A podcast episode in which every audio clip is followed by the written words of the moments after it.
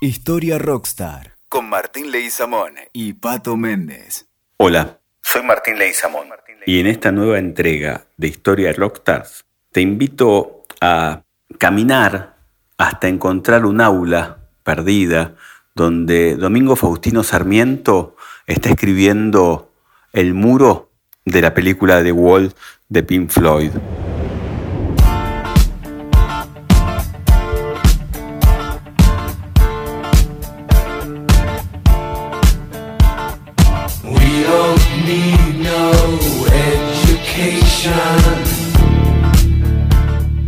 Abrimos en este podcast un libro o un vinilo de historia rockstar donde el rock va a llevar un cuaderno de apuntes válido para la educación. En estos tiempos de nuevas realidades, de comunidades globales y de una ciudadanía global consolidada a partir de, de enemigos invisibles, de crisis, de situaciones que no pensábamos, la educación propone cambios y el rock abre páginas en esta educación de tiempos con límites, de ventanas eh, abiertas, de ventanas con colores y de momentos. Podemos caminar junto a Sarmiento y encontrar en una primera estación una imagen de un debate donde uno de los primeros rockstars, Mariano Moreno, planteaba que un límite no es algo que se detiene, sino más bien el límite es aquello en que algo comienza a presentarse. En estos tiempos la ciudadanía global comenzó a presentarse. Me parece que si jugamos con estos viajes de idas y vueltas, con el rock y con la historia, los griegos fueron los, los primeros que innovaron, ¿no? Y la idea eh, republicana, la idea de ciudadanía, fue su mejor compañera, abrazando las alas de la innovación. Una de estas formas para conocer los colores de esta ciudadanía global, me parece que teniendo en cuenta las palabras de Mariano Moreno, es interrogar los límites y darnos cuenta que van desapareciendo cuando la educación y los fines de la misma dibujan un diseño de encuentro, ¿no? Ahí vemos esas ventanas que aparecen, vemos las experiencias compartidas que nos permiten caminar por aulas transparentes. Me parece que la idea de aula transparente es muy fuerte porque articula nodos con el rock, con el cine, con la historia y nos permite animarnos. Nelson Mandela jugaba con sus alumnos y decía, ¿ideas faltan? Una vez lo vi escrito en una pared perdida en la Universidad de Buenos Aires. No, las ideas no faltan, las ideas están. Tenemos que animarlas a encontrarlas, ¿no? Para innovar y crecer, eh, pensamos nuevas preguntas, buscamos nuevas respuestas y tal vez miramos con esa perspectiva y extrañamiento del rock el juego que propone estas nuevas tecnologías y las redes sociales. Vemos como los actores sociales, nosotros, fuimos cambiando. No es lo mismo el rock de Hamburgo allá por el 59 que lo que proponen los nuevos rockers o las nuevas tendencias hoy, ¿no? Son postales posibilidades de trayectos donde tal vez vamos encontrando muchos nodos para articular esta idea de ciudadanía global. Y me parece que es momento de tener la posibilidad de desarrollar un diseño curricular cosmopolita. La historia, la física, la matemática, pero también el rock, el cine, las nuevas tecnologías y las paredes escritas en pancartas de poetas. Yo creo que el rock y la educación no solamente estaban en Grecia, sino también en tiempos de Leonardo da Vinci. Me parece que ese volar, sin ese movimiento de alas que se presenta con las redes, nos ayuda a tener encuentros sin fronteras. Encuentros que en estos momentos no son presenciales, pero sí con una pantalla y el verbo que nos acerca. Jugamos con el cine, los invito a entrar al cine. No nos quedemos en La Rosa Púrpura del Cairo cuando el personaje principal en esa maravillosa película de Woody Allen sale y le pregunta a la dama que lo va a ver todos los días a la misma hora en el mismo cine y entender lo que piensan los actores, sino entremos nosotros a la película, caminemos por la película, no permitamos que Ted, uno de los actores principales, nos interpele, sino nosotros interpelemos esa película, juguemos con el conocimiento, con la imagen. Me parece que es parte de la metáfora que estamos viviendo en este 2020, el encuentro que nunca llegó en Blade Runner entre replicantes y humanos. Bueno, es tiempo de ese encuentro. Aparecen los Jedi también, su forma de transmitir la educación a través de los distintos universos, reforzando tal vez la condición cosmopolita como una realidad ubicua. Esta condición es el escenario real de la vida de los jóvenes que se encaminan a una realidad global más ética. Sí, aprendemos de ellos. Así como aprendimos del rock en un tiempo, ahora ellos nos enseñan. Me parece que los que trabajan en educación eh, tienen el camino de Yoda, y volvemos a Star Wars, volvemos a los Jedis, para pensar cuáles serían las herramientas o las experiencias para desarrollar un diseño curricular cosmopolita eh, que permita un nuevo momento de la educación. ¿sí? Jugamos con banderas, jugamos con juguetes perdidos, decían los redondos.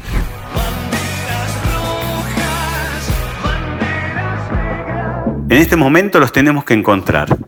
Es el momento de esas aulas transparentes, es el elemento de innovar, de crear y también de prueba-error, porque si bien son aulas transparentes, en algún momento vamos a tener que volver a las aulas presenciales y son importantes. Articular lo transparente con lo presencial es dejar de ser invisible. Y me parece que, que por ahí tenemos que empezar a escribir. Si jugamos con el siglo XX y estos primeros años del siglo XXI, hubo experiencias dentro del rock que sirven para graficar o darle color a esta idea de ciudadanía global, esta idea de educación global. Y me parece que podemos escribir un cuaderno de experiencias dentro de lo social y cultural, dentro de un mismo acontecimiento. Yo decía una historización que hace el rock, claro que sí, hay momentos.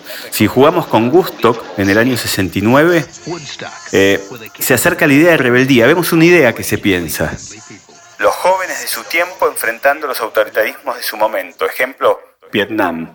Se transmitió poco, se vio en cine, no hubo una libertad de fronteras porque tuvimos que esperar que llegara el cine o que alguna radio nos contara. Era gusto, pero se construyó un imaginario. Ese primer imaginario es decir, ahí estuvimos todos. Pasó el tiempo demoliendo hoteles, como dice Charlie García.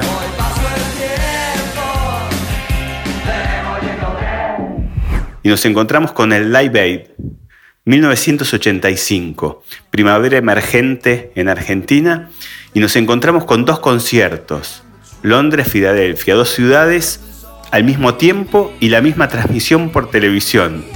Un objetivo, solidaridad con África. Habían hecho antes, se habían juntado esa Liga de la Justicia, como dijo Dylan alguna vez, a hacer Nosotros somos el mundo, we are the world, la bailamos, la recordamos.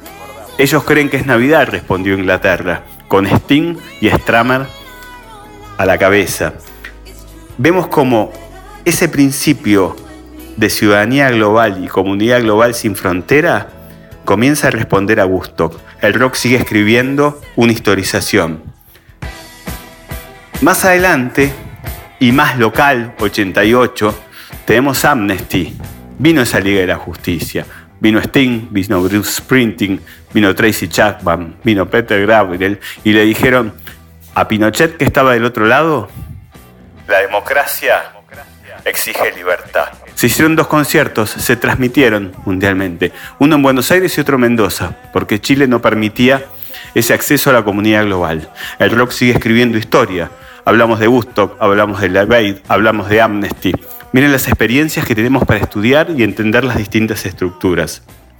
Más adelante, en el 2005, llegó Live Aid. Diez conciertos en forma simultánea.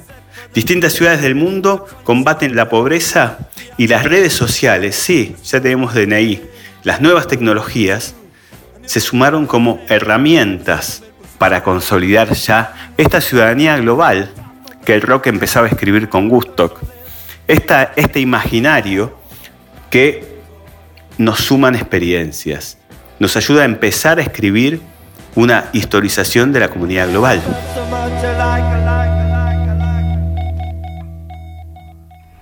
Juguemos con un mes atrás, abril 2020. Nos encuentra guardados, nos encuentra en casa y encontramos a Lady Gaga creando un proyecto.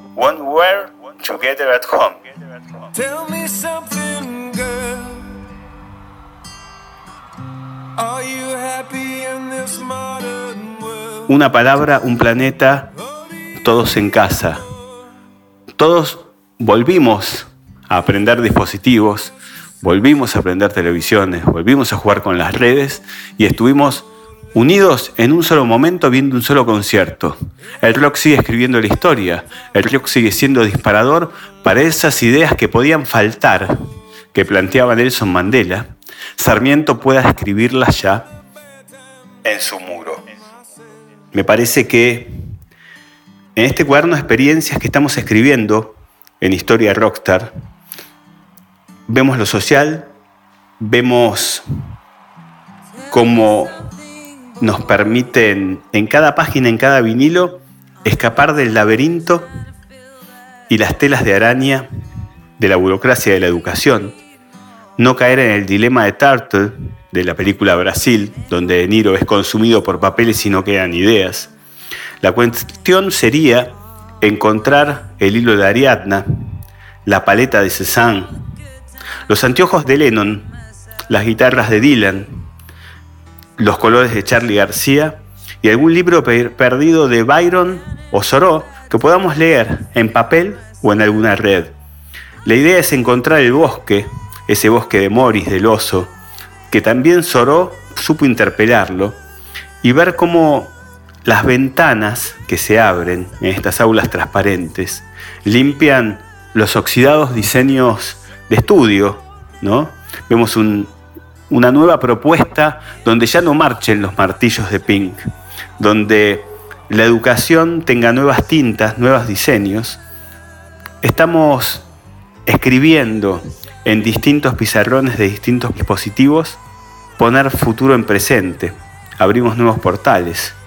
El rock invita a hacer riff en la educación. Intentamos, si no podemos cambiar la historia, contarla de otra manera. El rock, el cine, sirve para validar estos diseños. Sarmiento, por fin, pudo escribir y entender las paredes que planteaba Pink Floyd en The Wall. Charlie García sigue cantando Aprendí a ser formal y cortés. Historia Rockstar, Martín Leizamón.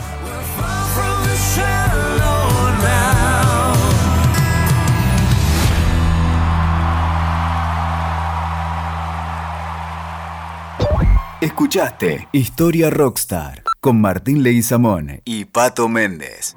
WeToker. Sumamos las partes.